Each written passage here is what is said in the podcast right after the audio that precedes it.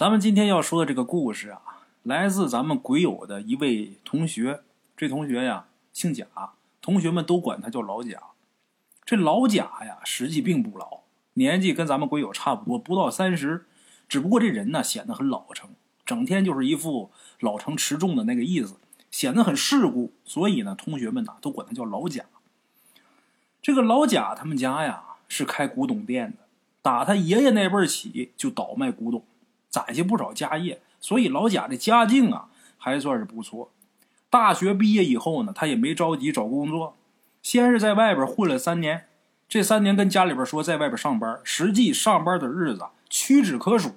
他每天呢就是吃喝玩乐上网吧，混了三年，活的倒是很惬意啊。用老贾的话来说，那就叫人活一世，草木一秋。为什么要让自己那么累呢？人呐，有吃有喝足矣。人一定要淡泊名利，不拘于外物，这样才能活得自在。这老贾说这些话的时候，那脸上那神情啊，很淡然，好像是看透了世事的高人呐，把咱们鬼友看的是一愣一愣的。那时候啊，咱们鬼友还心想：这老贾呀，看来是活到一定境界了。后来才整明白，这老贾其实啊，就是不爱上班，懒。嘿嘿。三年以后，他还想继续在外边混，但是他爹不同意了，打电话骂他：“哎，老子他妈天天在家忙活着，你在外边逍遥快活，哪有你这么坑爹的儿子啊？你别找工作了，赶紧回家来吧，继承家业。回家子承父业，继承他父亲卖古董的生意。老贾呢，没办法回家了。你不回家，爹妈不给钱，没有生活来源了呀。”回家以后呢，他爹就把这古董店呢就交给他了。然后他爹就带着老伴儿整天出去旅游，今天去这，明天去那，游山玩水，玩的不亦乐乎。到这儿，咱们鬼友才清楚，感情老贾这个心性啊，是家传的随根儿。哎，其实啊，开古董店很清闲。这行当不是有句话吗？三年不开张，开张吃三年。平时客户很少。老贾呢，空闲的时间很多，闲着干嘛呢？没事就捅咕捅咕花啊、鸟啊，整天跟个老头似的啊，浇花逗鸟的。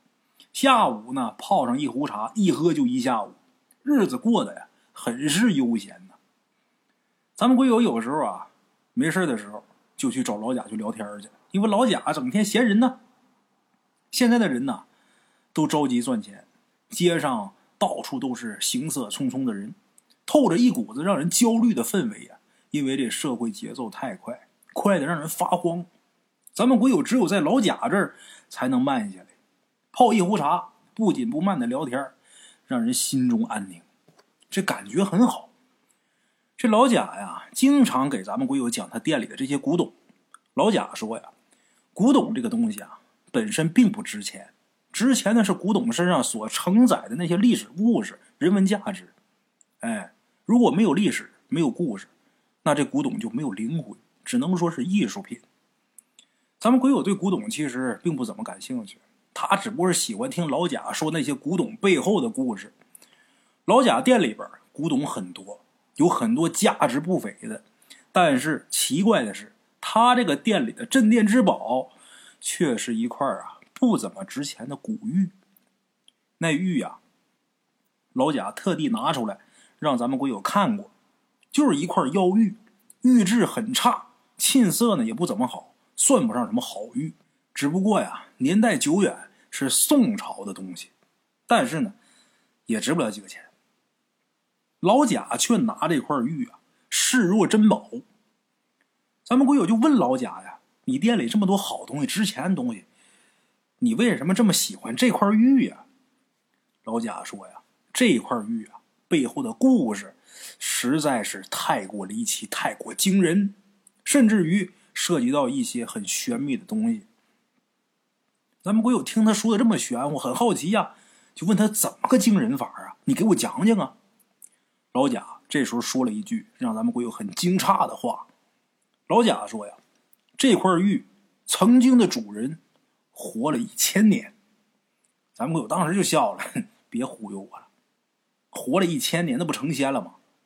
老贾说呀，还不是神仙，但是跟神仙也差不多。那人呐，是个修仙的，咱们鬼友听完之后，先是一怔，然后仔细看老贾这个脸色呀，很郑重，不像是跟他开玩笑。于是咱们鬼友就问他，到底怎么回事啊？老贾说呀，这个事儿啊，得从四十年前说起。那时候他爷爷刚开始倒卖古董，有这么一天呢，店里来了一个人。这人呢，他爷爷倒是认识，谁呢？就是隔壁理发店的一个学徒，叫蒋三儿。就看这蒋三儿啊，神秘兮兮的从怀里边掏出一块手帕，打开这手帕呀，里边包着一块玉。蒋三儿问老贾他爷爷：“这物件值钱吗？收不收？”老贾他爷爷看这玉呀，年代久远，是个古物，再加上蒋三儿也是熟人，所以呢，就给了一厚道价，把这块玉啊给收了。本以为呀，能赚点茶钱，可是呢，谁知道啊，这块玉可不是普通的物件，这块玉是一块邪玉，带着灾来的。哎，老贾说呀，因为这块玉。他父亲差点丧命。那时候啊，他父亲啊七八岁，在店里边呢看见这块古玉啊，随手呢就带身上了。没想到到晚上就出事了。夜里边，老贾他父亲呐一直说胡话，说出那话呀，旁人都听不懂，满嘴都是“知乎者也”，就跟戏台上古代那书生一模一样。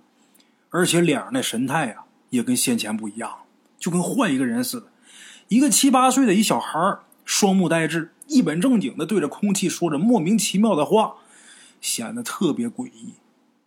老贾他爷爷呀吓坏了，刚开始啊不知道怎么回事，也不知道是冒犯了哪路大仙了。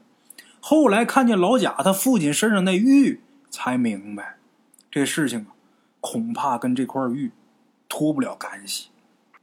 他是开古董店的呀，这古董啊都是年代久远的物件无论什么东西，这年头一长一久远呢，就容易出幺蛾子。上面不一定附着什么东西，一旦要是碰着阳虚体弱的孩子或者是妇女，往往啊就容易被附身。这种事儿呢，对于开古董店的人来说呀，也不罕见。老贾他爷爷呀，也没少听别人念叨，他爷爷也有所耳闻，被附身这个事儿啊。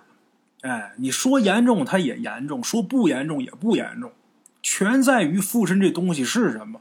你比方说，有些人被黄大仙附体，黄鼠狼啊，你上供给供几颗鸡蛋，或者说杀两只鸡，这事儿也就完了。黄大仙啊，他毕竟是不想伤人害命，为什么？因为他伤人害命，他也是要遭天谴的呀。他附人身，说白了，也就是想要点供奉，饱餐一顿也就拉倒了。但是哈，有些东西附身，却不那么容易化解。你比如说吊死鬼、溺死鬼这些东西，要是附身的话，一般都是为了找替身。好不容易上了人的身，不会轻易收手的，可以说不死不休啊！哎，所以呀，这会儿老贾他爷爷最关键的是要弄明白附他儿子身上这东西到底是什么来历，他有什么诉求。好解决呀，可是呢，让老贾他爷爷为难的是啊，无论怎么问，哪怕是烧香作揖，老贾他父亲身上那东西啊，就是不回应，自顾自胡说乱说，不带停的。哎，老贾他爷爷，无奈之下，只能是怒气冲冲去找蒋三儿，问蒋三儿这块古玉的来历，看看能不能找着什么线索呀。根据线索好找解决的方法，这会儿救孩子最重要。找到蒋三之后，蒋三一开始啊闪烁其词，自己撒谎说这古玉啊是自己祖上传下来的。一直到老贾他爷爷再三的追问，把家里边发生这些事也都告诉他了，说这关乎于人命，这蒋三啊才松了口了，把这古玉的来历呀托盘而出。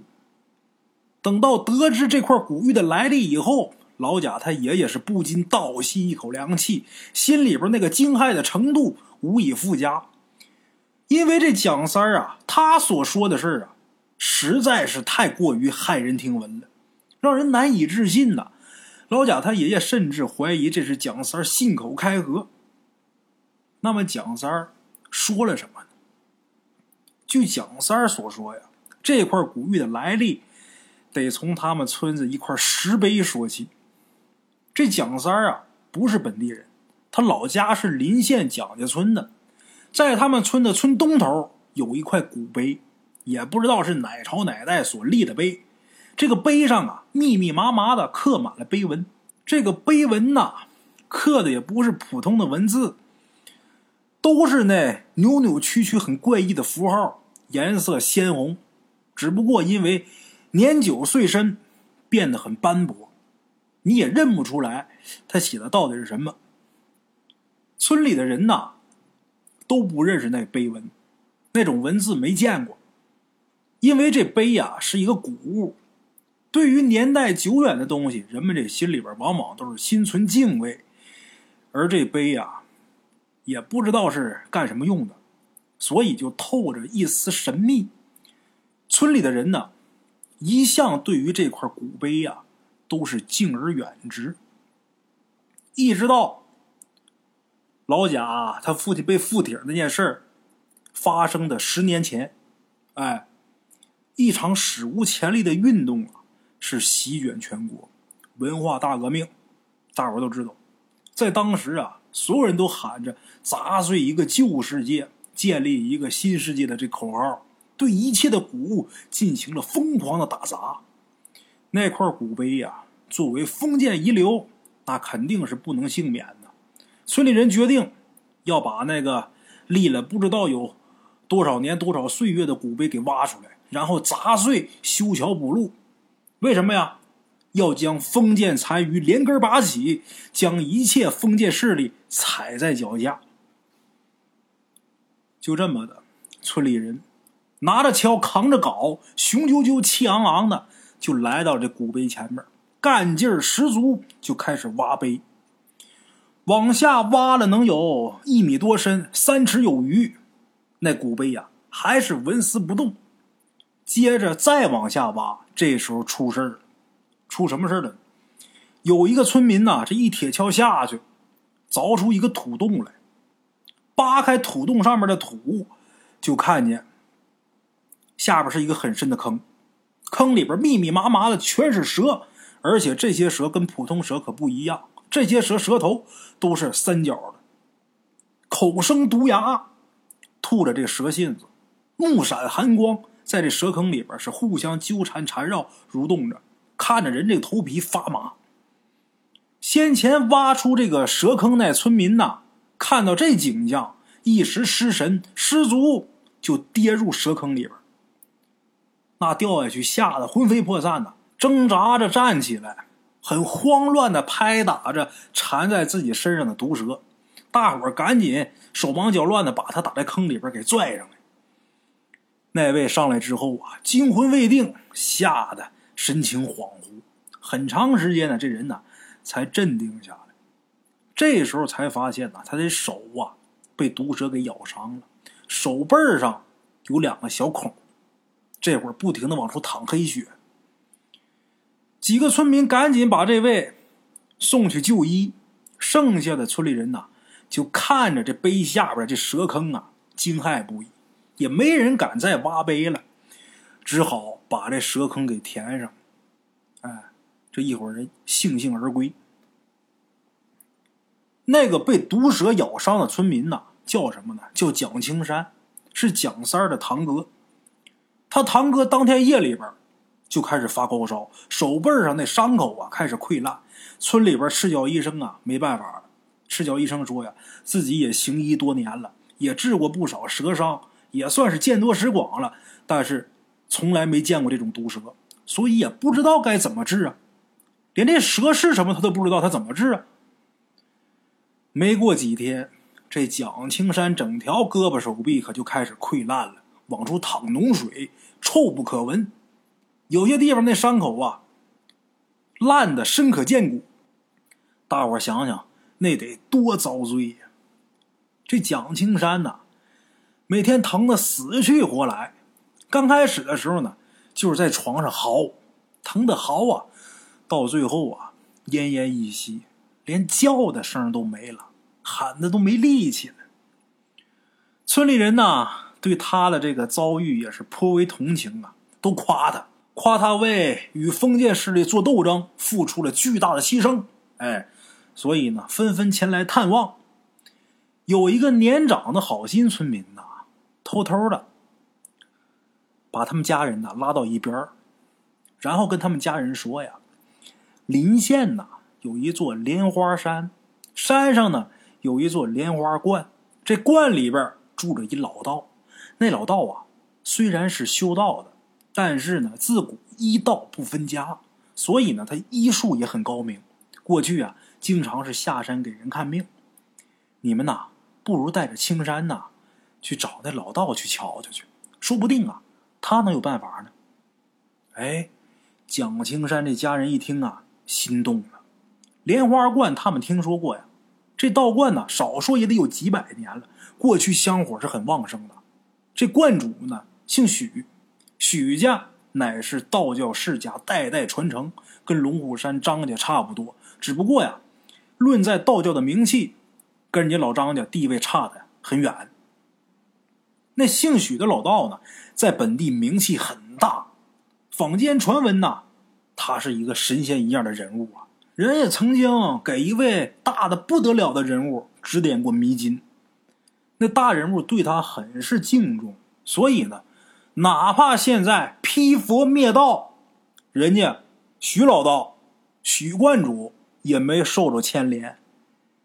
只不过这事儿啊，是真是假，那就不得而知了。反正都这么传。哎，蒋青山家人打定主意，第二天就把蒋青山带到了莲花山。上了莲花山，进了莲花观，见着许道人以后，把来意说明白呀。许道人看了一眼蒋青山手上那伤口，就这一眼。这许观主可就大惊失色了。哎，蒋青山家人一看这许道长，脸色突然间变了，心里边忐忑不安，赶紧问这许道长：“青山这伤势如何呀？有没有什么办法治啊？”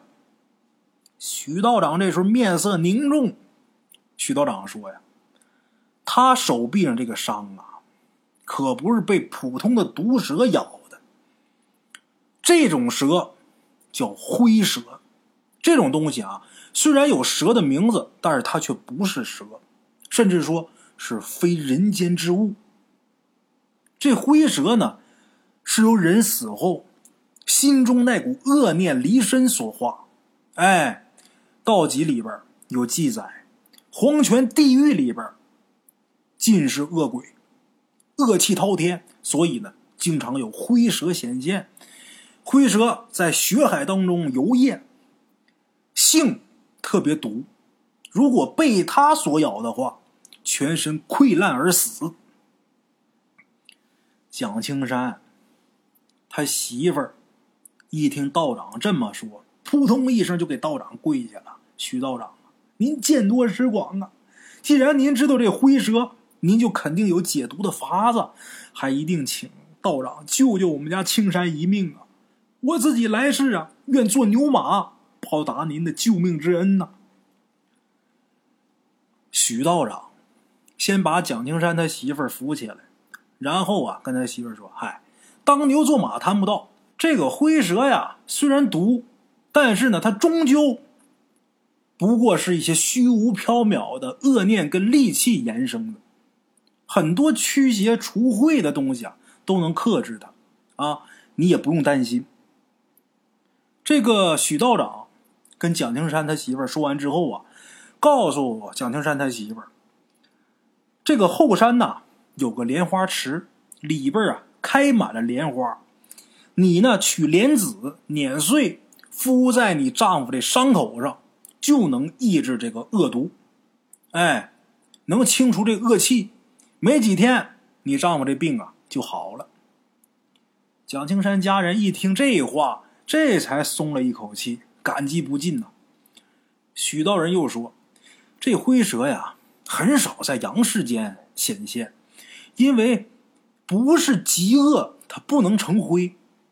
而且，哪怕是那些极恶之人，他死后，他那恶念随着魂儿啊，也入了黄泉地狱了，也不会遗留在阳世间，化成灰呀。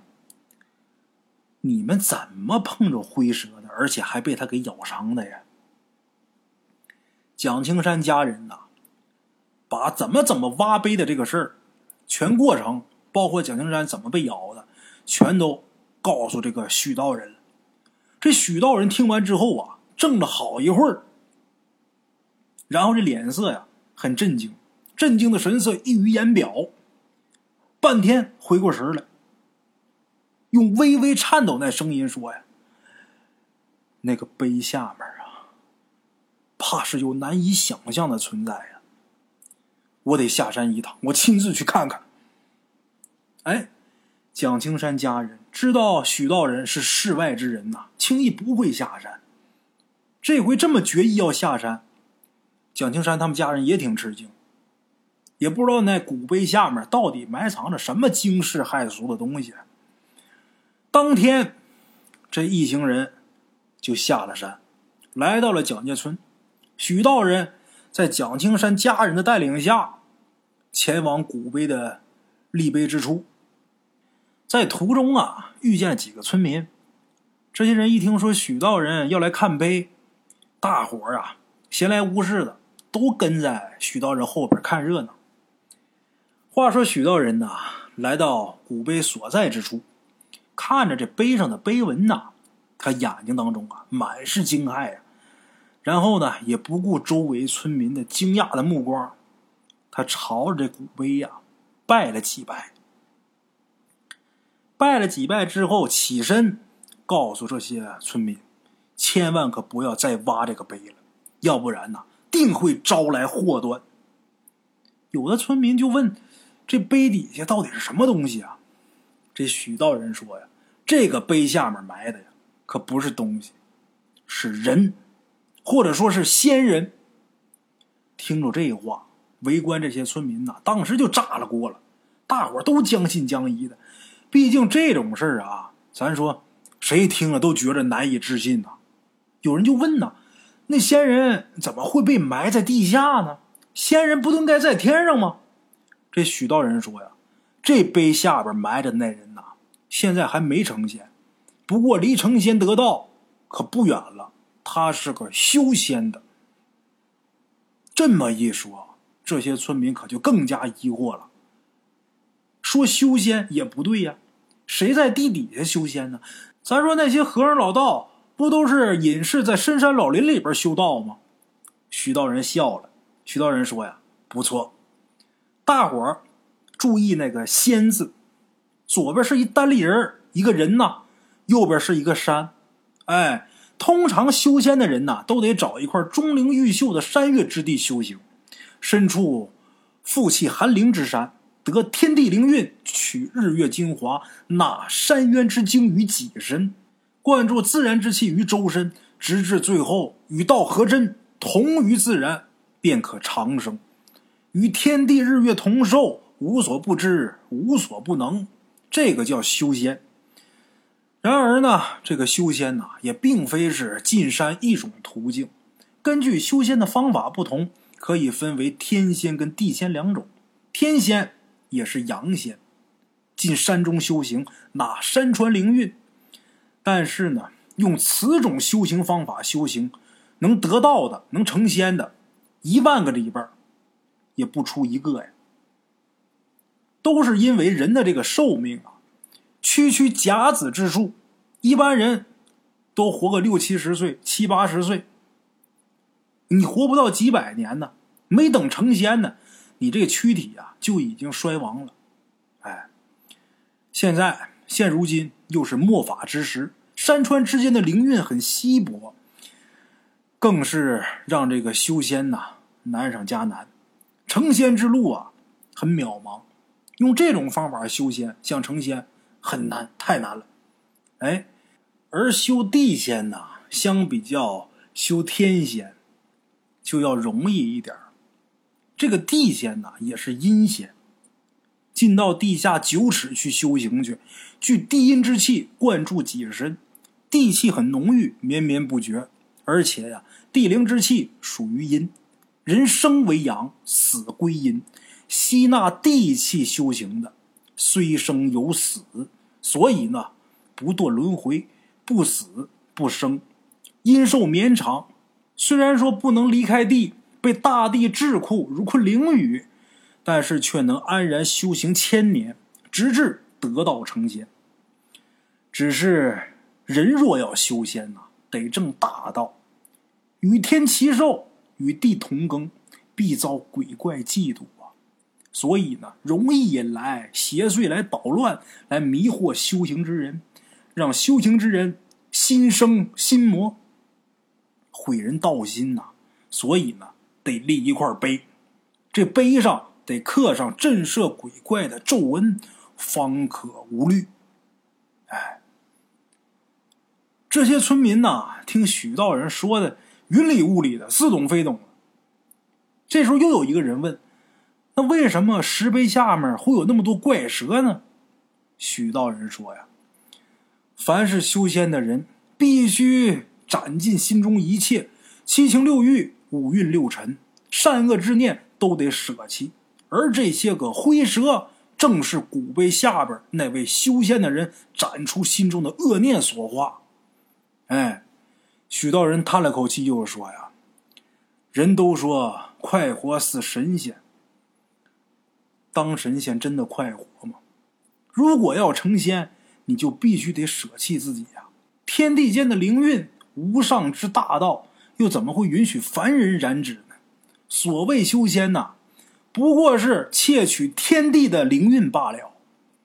修行到一定程度，就会被这个天道窥察，到时候啊，必遭天惩，降下雷劫，煌煌天威，又有谁能抵挡？所以，如果想要成仙，想躲避天罚，最后一步就是要。斩却三尸，什么是三尸呢？有人说呀，三尸既是人的三欲；也有人说，三尸是人的三种执念。实际呢，这三尸啊，是人的三魂。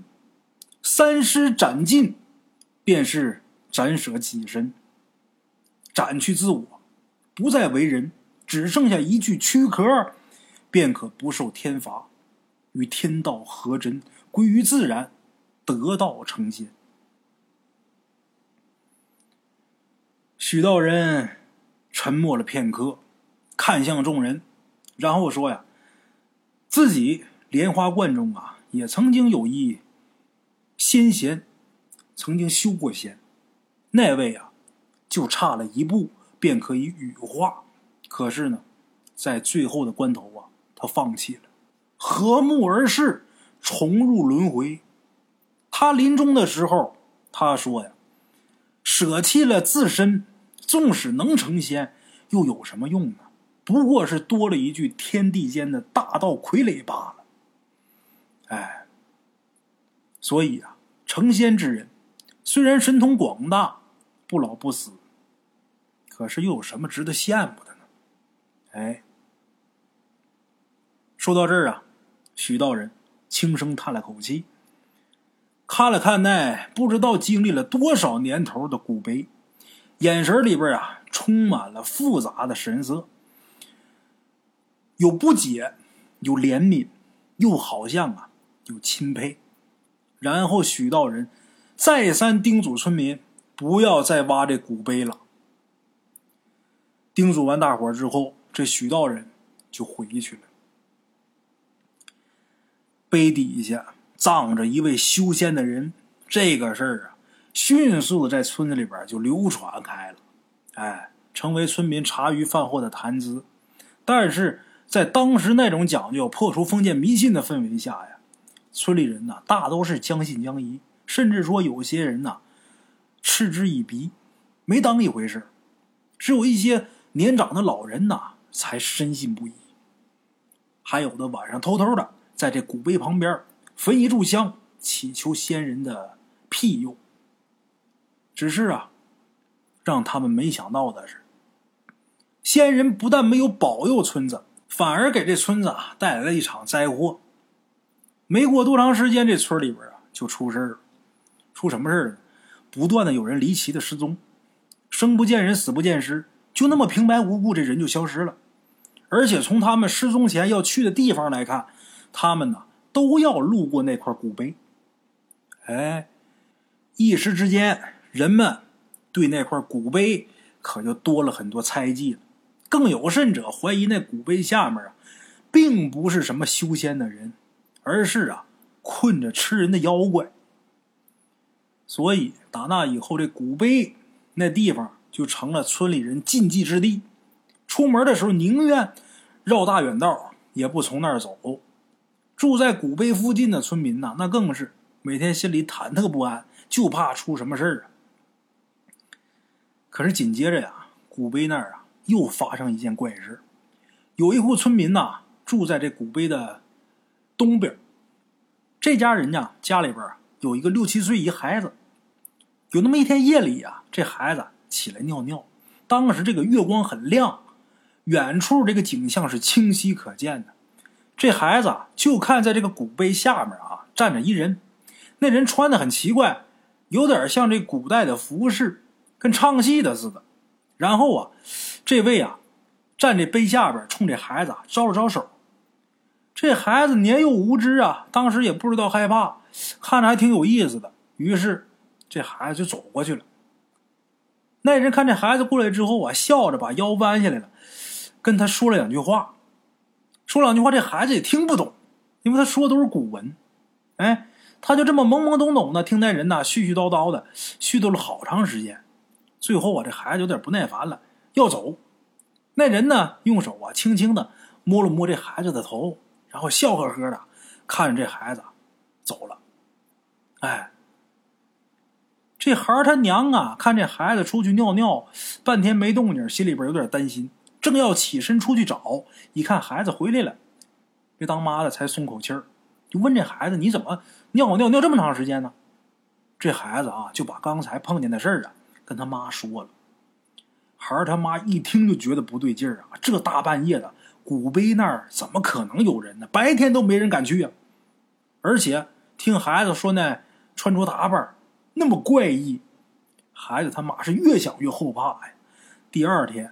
就跟孩儿他爹一起一商量，直接这一家就搬家了。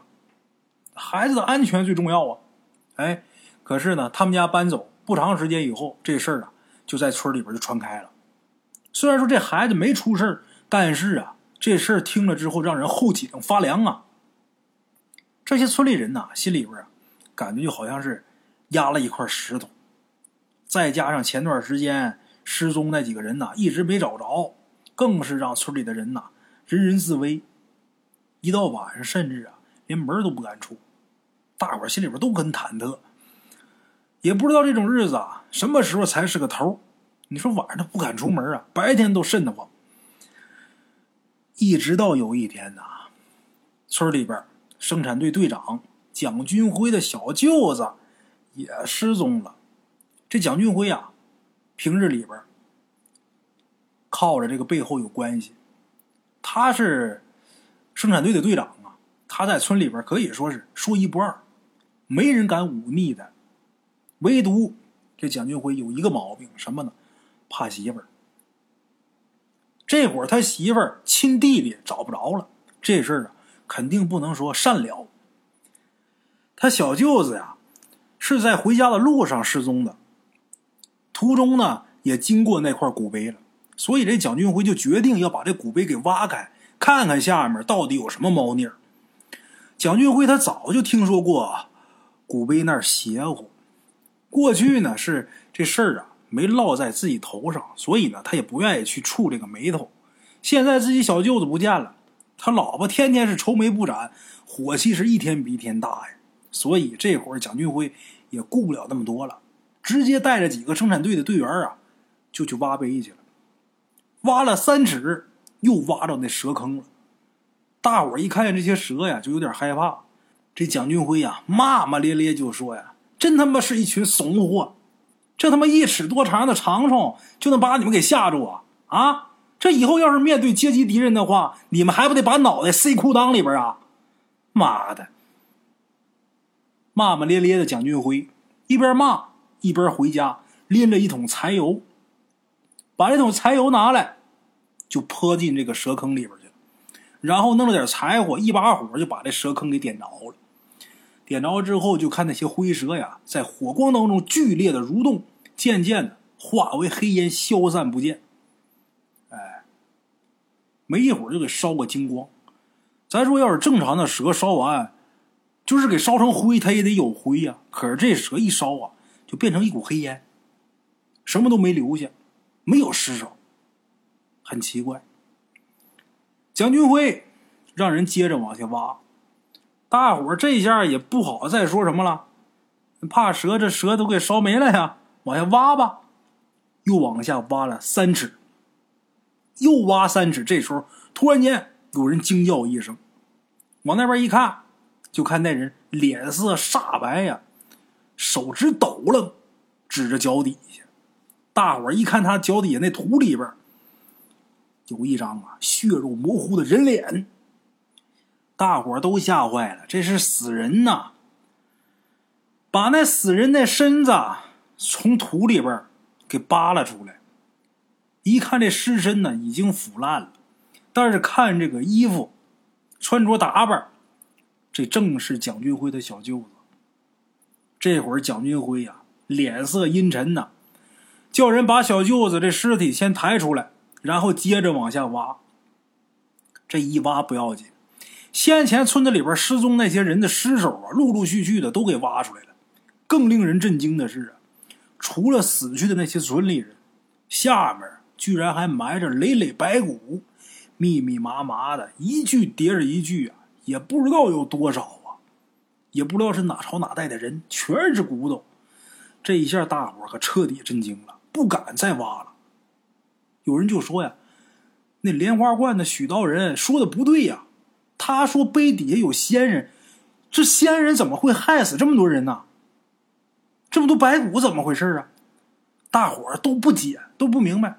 于是呢，派人再去请许道人过来。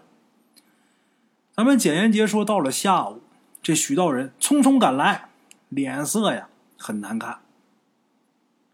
肯定有人已经把村里边发生的事儿啊告诉这个许道人了。哎。许道人到了这古碑前面，看着坑中累累白骨，也是很震惊啊。沉思片刻，忽然看这个古碑，随着目光下移，许道人脸上的神情是越发凝重。在古碑的下面，还刻着一段碑文，只不过呀，因为先前这古碑呀埋得很深，这泥土啊把这段碑文呐给盖住了。许道人呐，看完这个碑文，闭目摇头，一声叹息。许道人说：“呀，村里边最近死了这么多人，都是因为我的过错呀，是我看错了呀。这碑底下的人呐，他不是要修仙呐，他是要修魔呀。”这话一出来，旁边围观的村民呐都吓一跳，这又怎么回事？这又是魔又是仙的？这许道人说呀。这碑底下被埋住的这段碑文，所刻的咒文，这是用来屏蔽天机的。唯有修魔之人才会这么做。修魔即为修鬼仙，鬼仙跟地仙相似，同是在地底下修行，但是不同的是，修鬼仙纳的不是地的灵之气，他纳的是死人的亡气。所以呀，修鬼仙的啊。往往会在荒坟墓地或者古战场的埋骨之地下边修行。如果王气不足的时候，他往往就会啊杀人害命，以助自己修行。无论是修天仙还是修地仙，皆是舍魂而修躯体。然而这鬼仙呐，却是修魂魄，故而修成之后，还有自己的。魂石，只是虽留有魂石，却也是心性大变，恶欲滔天，动则杀人害命，为天地所不容。拿他跟窃取天地的灵运的罪过来比，他这罪过更大。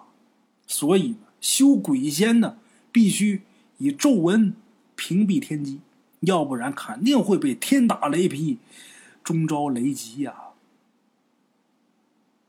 纵观古今呐，修鬼仙的寥寥无几，能修成的呀，更是闻所未闻呐，没听说过呀。但是听说过，一旦要是修成此道的话，便可以撼动天地，惊鬼神，上天入地，无所不能。我先前听说碑下边有灰蛇，我就当是修仙之人斩下自己心中恶念所化成的灰蛇。现在看来呀，不是啊，是那修鬼仙的人心中恶欲滔天，甚于体外凝结而生的灰蛇呀。如果让他继续修炼成魔，势必要为祸四方啊！到时候别说你们村子，方圆几十上百里都得有劫难。村民这么一听啊，都是惶惶不已。求道人呐，您替天行道，降妖除魔吧，让村里人呐过个太平日子吧。这吓死了呀！许道人说呀，如果要对付那修鬼仙的人呐，倒也不难。毕竟现在他还没成气候，只要推倒屏蔽天机的石碑，然后把他给挖出来，让他现行于青天白日之下，自然有老天爷就收他了。哎，村里人听完之后啊，松了口气儿。遵照许道人所言，开始继续往下挖。土里边这个骸骨无数，也不知道挖出多少骸骨啊！这骨碑周围这骸骨啊，已经堆积如山，皑皑白骨啊，看上去特别的阴森恐怖。又往底下挖了好几丈，才挖出一具棺椁。这棺椁呀，跟普通葬人的棺椁不一样。虽然年久岁深，但是呢，这棺材可没烂。棺材盖上密密麻麻的刻满了赤红色的皱纹，显得呀特别诡异。村里人面面相觑，也不敢擅作主张。看着许道人，许道人说：“呀，别怕，打开，你们打开就行了。”这些村民虽然有点害怕。面露迟疑，但是还是齐心协力，最后把这棺材盖给掀开了。即使是大伙早有心理准备呀，但是棺里边这个景象，棺内的景象，还让大伙大吃一惊。棺材盖子打开之后，就看这棺材里边躺着一个穿着古装的人，脚踏云履，身着白布袍，面色红润，神态安详，就跟睡着了似的，不像是死人。跟活人一样。这人呐，双手环抱，结了一个印，放在胸前，做出一个很奇怪的姿势。手上这指甲特别长，弯弯曲曲的，交叉着盘成一团。这须发披散着，铺满了整个棺椁呀。一时之间呐，围观的这些个村民全都是屏息敛气，生怕把这位给惊醒了。这会儿现场静的，掉地上一根针都能听得见，大气儿不敢喘，就怕把这位给弄醒了。这家伙要起来那还了得。可是即便这样，棺材当中这位还是突然间缓缓的睁开了眼睛，目视苍天，刹那间空中啊，忽然间是风起云涌，黑云凝结。这天顿时就暗下来了，道道雷光啊，就好像银蛇似的在空中肆意乱舞，响雷是一个接着一个，震耳欲聋。村里人被空中这异象给惊住了，也不敢在这逗留啊，呼啦一下全散了。顷刻之间，就见一道雷霆携天劫之威，径直从空中劈下来，不偏不倚，正好轰在那口棺椁里边。就听轰隆一声巨响，空中随即弥漫着一股焦糊的味道。顷刻间，风息雷止，云散天晴。大伙儿又都聚到这个棺椁旁边，往下一看，就看棺中的人呐，已经被雷给劈成一把灰了呀，被风这么一吹，消散于无形。里边的人给劈成一抹灰烬，可是这棺椁呢却完好无损。许道人一看见这景象，说呀：“都听说这劫雷只劈应劫之人。”看来呀，真是这样。这天雷这劫雷，只劈应劫的人，其他东西不伤你。看来真是这样。有胆儿大的跳到这棺材里边，找出一块妖玉和一幅画卷。那画卷上啊，画着一女子。这女子长得峨眉粉黛，容貌屹立，世间少有啊。蒋三儿说呀。村里人本来没人敢要棺材里边这俩物件，当时大伙就打算把这俩东西给扔了。可是这蒋三儿觉得呀，那妖玉啊，腰上戴的那块玉，那妖玉啊，是一个古物，这玩意儿拿到县城里边应该能换几个包子。就这么的，他就把这个妖玉就给留下来了。回家以后，他把这玉啊，就扔在自己家一犄角旮旯，后来就给忘了。哎。一直也没想起来，这一晃过去得有十多年了，一直到这会儿，这蒋三儿无意当中在路边看着古董店，才想起来自己家里边还留那么一块古玉呢，所以他就把这古玉拿来，拿到老贾他爷爷这儿来换点钱用。他根本就没想到，那修鬼仙的人都死了这么长时间了，这块玉。居然还有问题！他要是知道这玉有问题的话，打死他也不敢拿过来害人呐。哎，老贾他爷爷看蒋三那神情，看他不像是说假话，心想啊，他说这个事儿啊，虽然悬，但是保不齐是真事儿。可是这样一来的话呀，这事儿可就麻烦了。如果真是那修魔的人没死的话，寻常的和尚老道谁敢招他呀？我的妈呀！这时候蒋三儿看这老贾他爷爷啊，眉头紧皱，以为是老贾他爷爷不相信他说这些东西呢。蒋三儿说呀：“我自己先前说的那些话句句属实，您要是不信的话啊，您可以去蒋家村去问去，村民都可以作证。”而且莲花观那许道人现在还健在呢。说到这儿的时候，蒋三儿啊又告诉老贾他爷爷说：“要不您呐带着孩子去找许道人看看去吧，说不定他有法子呢。”就这么的，老贾他爷爷听完之后心里边一高兴，心想：“是啊，自己刚才是心慌意乱呢，把这许道人给忘了。”当即他就打定主意，第二天就带着自己孩子。跟着蒋三儿到了莲花山，见着了许道人。这许道人呐，身穿一袭白道袍，须发皆白，看上去真是仙风道骨。把来意说明，这许道人呐吃了一惊，拿过那块古玉看了看，又瞧了瞧正满嘴胡话的孩子。这许道人沉思片刻，然后说道：“真是万万没想到啊！”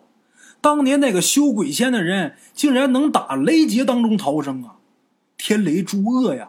凡是被雷劈死的人，皆是大恶之极呀！尸身被雷分为灰烬，魂魄打入阳童地狱，受无间之苦。可是他呀，虽然这身体化为灰烬，但是魂魄却得以逃生，躲藏在古玉当中休养生息呀！如今呢？附在这孩子身上老贾他爷爷心里边早有准备，但是啊，听了之后还是不禁惶恐。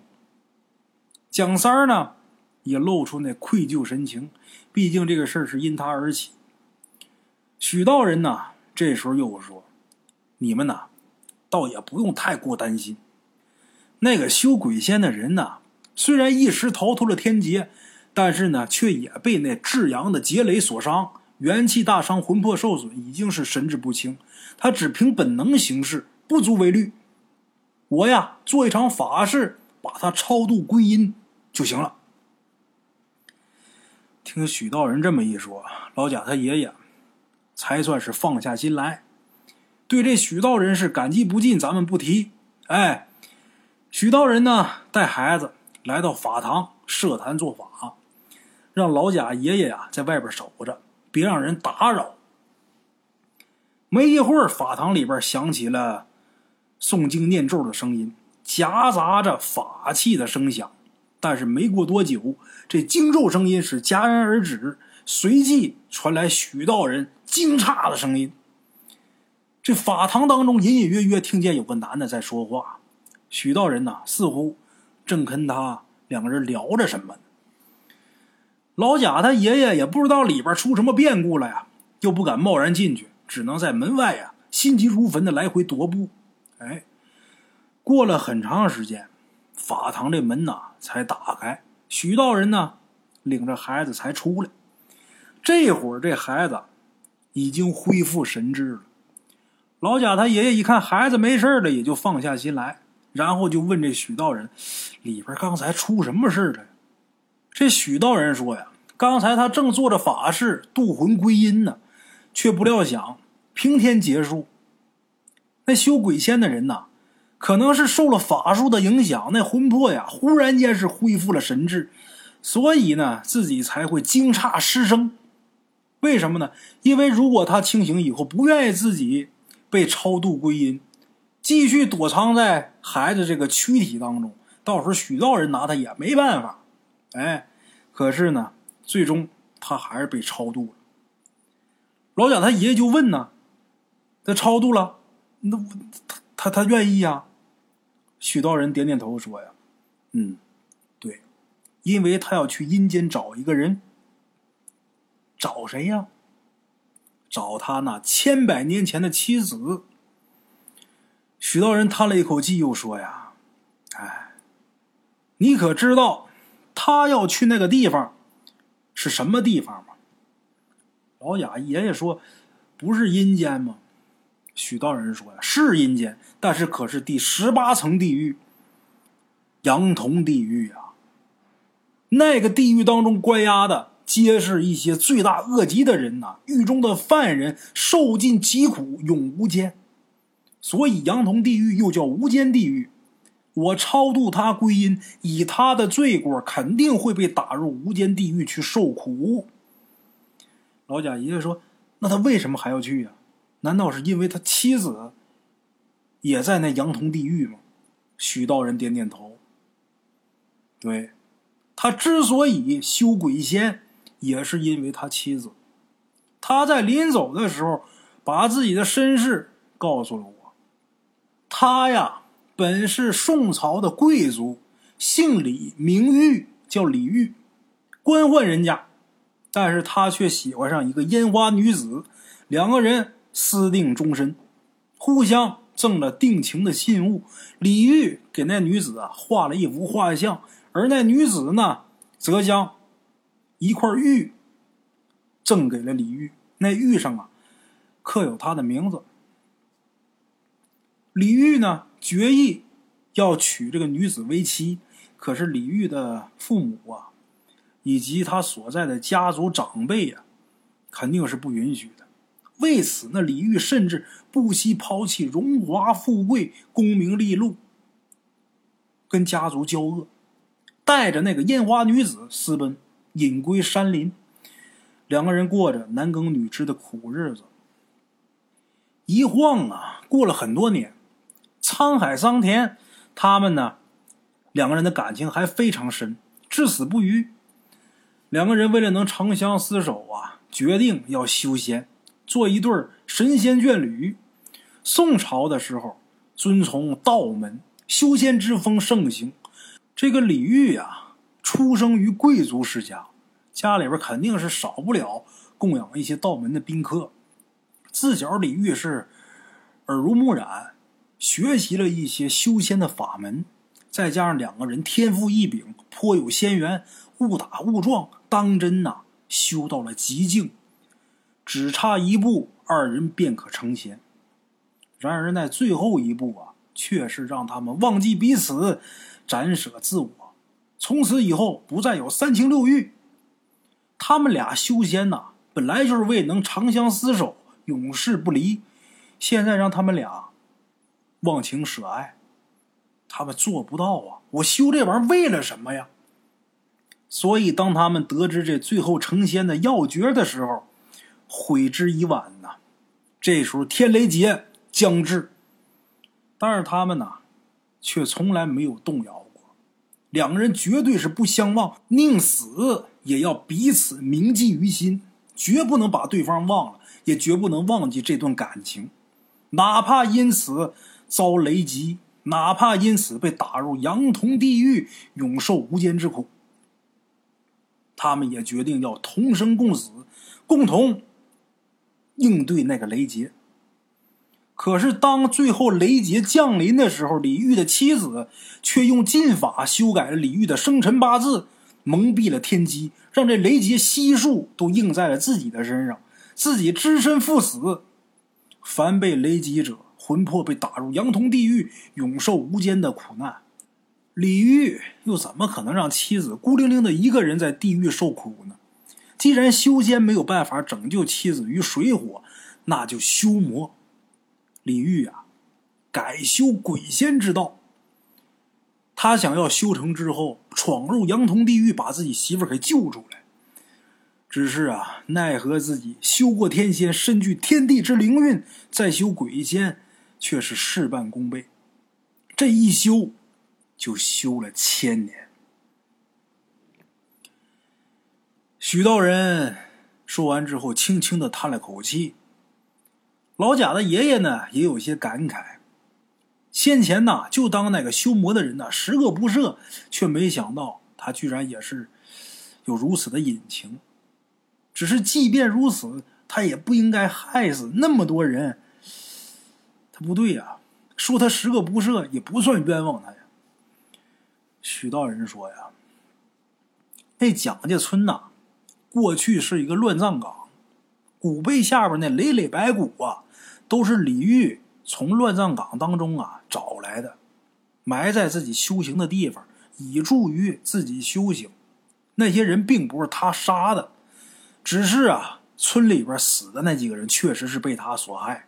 他在碑底下修行啊，这大道马上就要修成了。”却被人给惊扰，他怕被人给发现，然后功亏一篑，所以他才伤人害命，萃取王气，以图一举成魔，得证鬼仙。却没料啊，正因如此，反倒让他功亏一篑啊！只能说呀，天意使然。至于他的所作所为，纵有千般原委，终究他还是害人了，实不可取。入地狱受刑也是他罪有应得。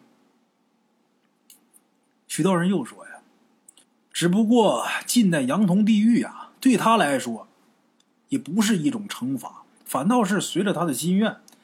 他临走的时候，曾经跟许道人说：‘既然我不能把他救出来，那我就去陪他了。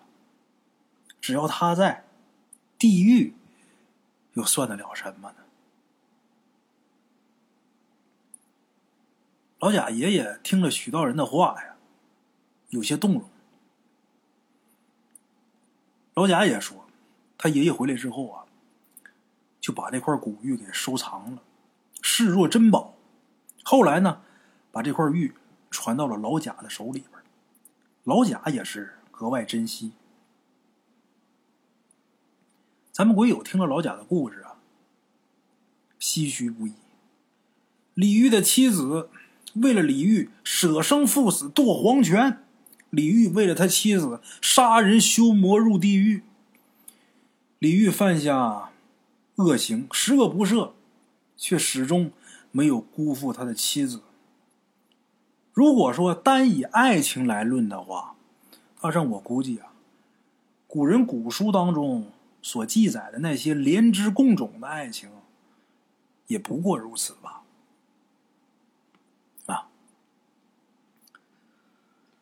好了啊，咱们今天这个故事啊，先到这。从现代讲到了四十年前，又从四十年前讲到了文革时期，又从文革时期一竿子支到了宋朝，真是不容易啊！这故事的时长啊很长，大圣我这嗓子都哑了，这一口气下来呀，也真不是个轻快活看来呀，这说书啊没个好体力还真是不成。行了啊。咱们今天呢就到这儿，感谢大家的收听，明天同一时间，大圣鬼话，不见不散啊！路边的茶楼，人影错落，用声音细说神鬼妖狐，用音频启迪人生，欢迎收听《大圣鬼话》。Hello，大家好，我是主播孙宇。吃完了饭，然后就回到自己的课室上喜马拉雅、百度搜索“大圣鬼话”，跟孙宇、孙大圣一起探索另一个世界。那天山女子独守空城，也只是感谢鬼友们，感谢鬼友们，感谢鬼友们一路陪伴。大圣鬼话，见字如面。欲知后事如何？且听我下回分说。